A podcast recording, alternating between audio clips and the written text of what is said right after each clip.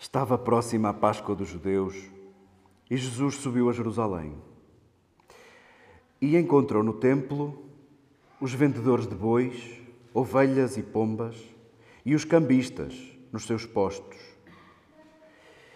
Fazendo um chicote de cordas, expulsou-os a todos do templo, assim como as ovelhas e os bois. Espalhou as moedas dos cambistas pelo chão e derrubou-lhes as mesas e aos que vendiam pombas disse-lhes: Tirai isso daqui, não façais da casa de meu pai uma casa de negócio.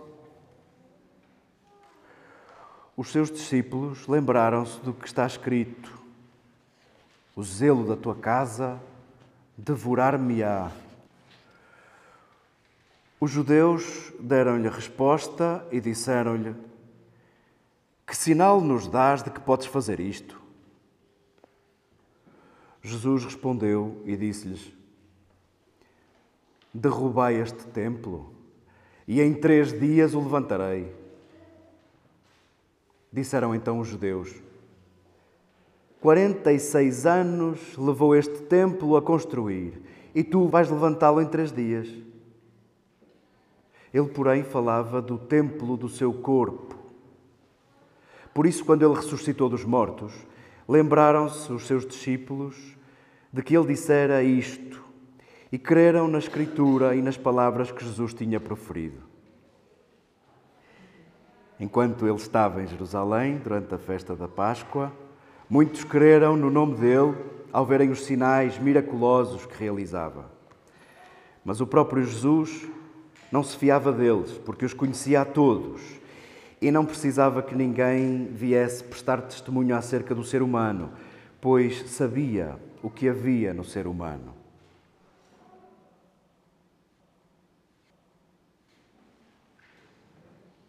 Queridas irmãs, queridos irmãos, queridos amigos, que maravilha vermos caras que estávamos à espera de encontrar e vermos caras inéditas, histórias inéditas, percursos inéditos que bom os passos que nos trouxeram aqui. Que bom alimentarmos-nos do mesmo pão, da mesma palavra. E que bom estarmos disponíveis à Páscoa. É isso que, que dizemos a Quaresma inteira. Sendo que a Quaresma só se refere à quantidade do tempo, diz 40 dias. E para contarmos 40 dias, desde a quarta-feira de cinza até à Páscoa, precisamos de omitir os domingos, porque os domingos não são quaresma. Os domingos, desde sempre, desde os primeiros tempos do cristianismo, o domingo é o dia em que o cristão está de pé. É o dia em que fomos erguidos. O domingo é Páscoa. E sim, nestes 40 dias em que lembramos a Páscoa, em que nos preparamos para a Páscoa, sim, quantitativamente, Quaresma fala-nos do tempo, Qualitativamente, a Páscoa recorda-nos o valor do tempo. O nosso tempo é pascal, o mesmo é dizer, não ficamos na mesma. Os discípulos de Jesus são capazes de reconhecer o sabor desta frase. Nós não fomos gerados da vida para a morte, a nossa vida é da morte para a vida. E isso experimentamos muitos dias da nossa vida, em muitas circunstâncias, nas nossas relações, nos nossos laços. Experimentamos esse êxodo da morte à vida, do ser possível erguer, do ser possível recomeçar. É também fonte da nossa alegria, nesta hora, reconhecermos-nos disponíveis a fazer outra coisa, a fazer diferente, a mudar a forma de pensar, a mudar a mentalidade. Essa é a nossa conversão e coincide com o tempo da nossa vida. Dura a nossa vida. É um processo que nos acompanha todos os dias. Os judeus pedem milagres, os gregos procuram a sabedoria. Nós falamos de outra coisa. Nós falamos de Jesus crucificado, ferido, inteiro e erguido. Paulo apresenta-nos Jesus como novidade. ferido, inteiro e erguido. E porventura é essa a nossa condição e é isso que buscamos a vida inteira, sobretudo nos dias em que sentimos a dor da ferida. Fomos gerados para sermos inteiros e para nos erguermos, e para nos erguermos uns aos outros.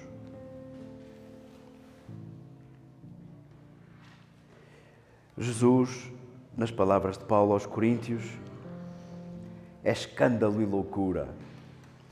É escândalo para judeus, loucura para gentios. Escândalo para judeus porque Deus não morre, Deus não pode morrer, Deus não pode ser ferido, Deus não pode ser menor do que tu, do que eu, Deus não pode ser frágil. E o Messias de Deus não podia vir desse registro. O Messias de Deus, o libertador, aquele que no imediato poderia acabar com a ocupação romana da Palestina, não podia ser desse registro, havia de ser o Deus dos exércitos.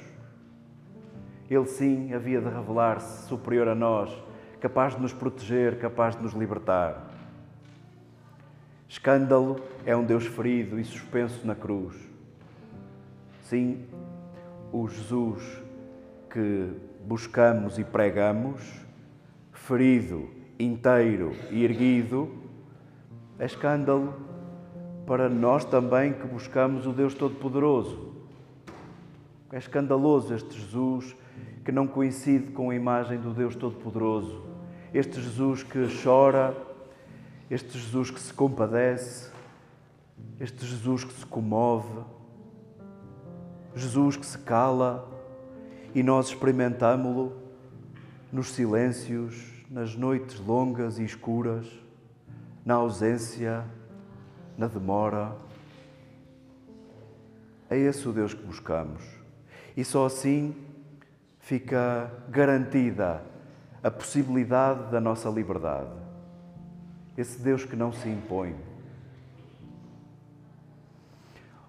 Loucura para gentios, e por gentios havíamos de entender que Paulo se refere a gregos que procuram a sabedoria, a forma de viver bem, o bem viver. De facto, é uma loucura a vida de Jesus.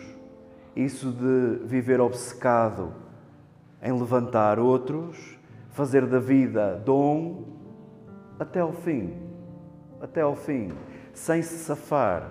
Que loucura, que loucura. É o que Paulo pede à comunidade de Corinto e nós que tivemos a sorte de recebermos esta carta, de ter escapado ao tempo, também nós acolhemos o desafio. Jesus, ferido, inteiro e erguido, é escândalo. Jesus, que não se safa e é dom até ao fim, é uma loucura. E talvez a nossa vida seja chamada ao escândalo da fragilidade e à loucura do dom. É-nos servido um contraste nestes textos.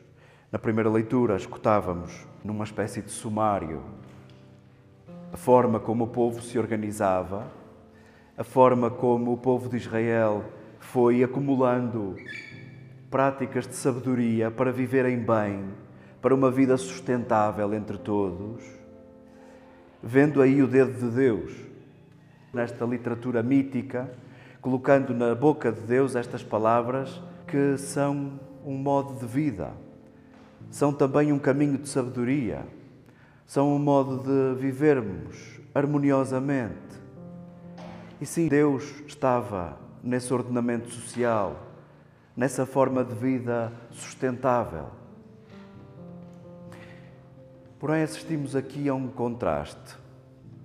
Se quiséssemos, a lei da primeira aliança, o templo, que nos era mais ou menos descrito neste parágrafo breve do segundo capítulo do Evangelho de João, o templo como o sinal máximo da religião e a religião entendida como o lugar onde se percebe a separação do sagrado e do profano. E Jesus será outra coisa, e já lá vamos. De facto, no templo percebia-se bem a separação entre o sagrado e o profano. A moeda com o perfil cunhado do imperador não podia entrar no templo. O tesouro do templo é sagrado, não entra aqui a face do imperador, que é aquele que ocupou a nossa terra, que se arma em Deus. E por isso, à entrada do templo era preciso trocar o dinheiro. Havia postos de câmbio para se mudar a moeda impura, pagã do império, para uma moeda sagrada. E só essa os sacerdotes aceitavam. E da mesma forma os animais. Não se criavam os animais de qualquer maneira, não comiam qualquer coisa e não eram quaisquer os animais. Ou trazias o teu e tinha que ser garantida a forma como tinha sido criado, ou então tinhas ali aqueles que foram criados para o sacrifício e são aqueles que tu vais comprar. E sim, fica muito claro que no templo falamos de uma religião que sobrevive na separação entre o sagrado e o profano. E talvez aqui esteja o contraste. Escutávamos na primeira leitura a lei, estamos no templo, na primeira subida de Jesus a Jerusalém, em João ele sobe três vezes, e Jesus, que se opõe à lei em liberdade e que se opõe à religião sustentada na separação entre o sagrado e o profano, oferecendo-nos integração, comunhão. Paulo dirá: já não há judeu nem grego, escravo nem livre, homem ou mulher, cidadão ou estrangeiro, já não há. Em Jesus já não há. Já não há laços de sangue que determinam o povo eleito, já não há. Saboreamos este contraste. Por um lado, a lei a obrigação, isso que os fariseus, particularmente, haviam convertido num campeonato exterior de cumprimentos e, por isso, de merecimentos e a irritação que isso provoca em Jesus. Por um lado, a lei, a obrigação, a exterioridade e uma religião preocupada na separação entre o sagrado e o profano. E acolhamos o escândalo de Jesus, a loucura de Jesus. Ele que nos oferece liberdade e Ele que nos oferece a possibilidade de já não nos vermos entre puros e impuros. Ele que nos oferece a novidade de todos nos sabermos filhos.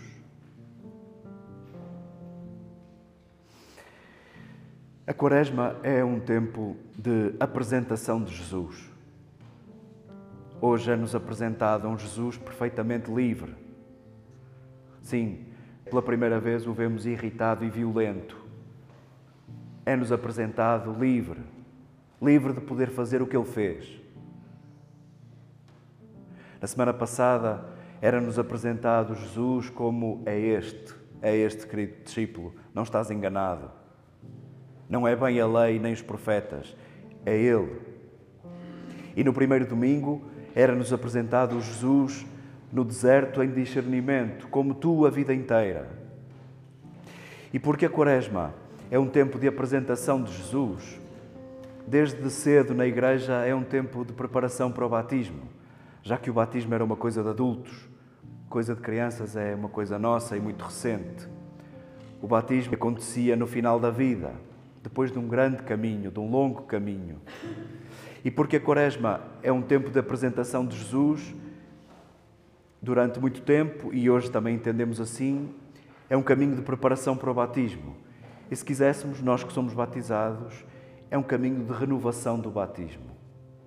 E ao falarmos de apresentação de Jesus, bem sei que nós podemos dizer: Não, mas eu já sei mais ou menos quem ele é, eu já o conheço.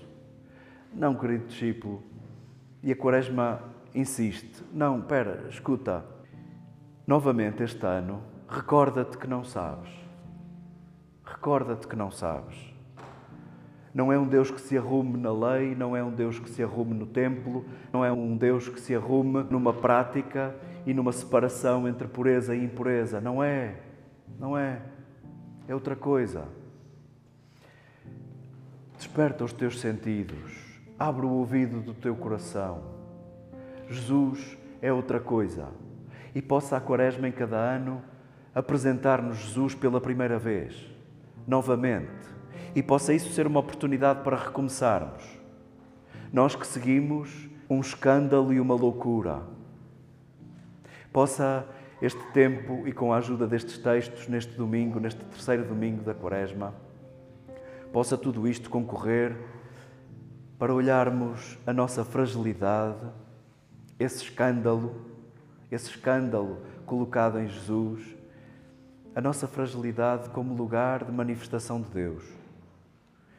É na nossa fragilidade, no nosso desejo, na nossa sede, que nos encontramos, que nos alimentamos uns aos outros, que imitamos Jesus no dom de nós próprios, que nos é oferecida uma oportunidade de não nos safarmos, de sermos cuidadores, erguedores, alimento uns dos outros. Possa ser esse o caminho da nossa loucura, do nosso dom total como Jesus. Possa tudo isto inspirar o nosso caminho de Quaresma, que é o caminho da nossa Páscoa, a possibilidade de seguirmos Jesus e não ficarmos na mesma.